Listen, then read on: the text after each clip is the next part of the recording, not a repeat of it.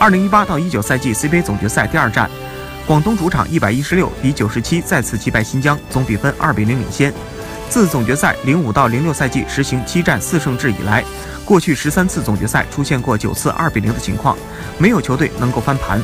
广东夺冠形势大好，第三四场将于五月一日、三日移师新疆主场进行。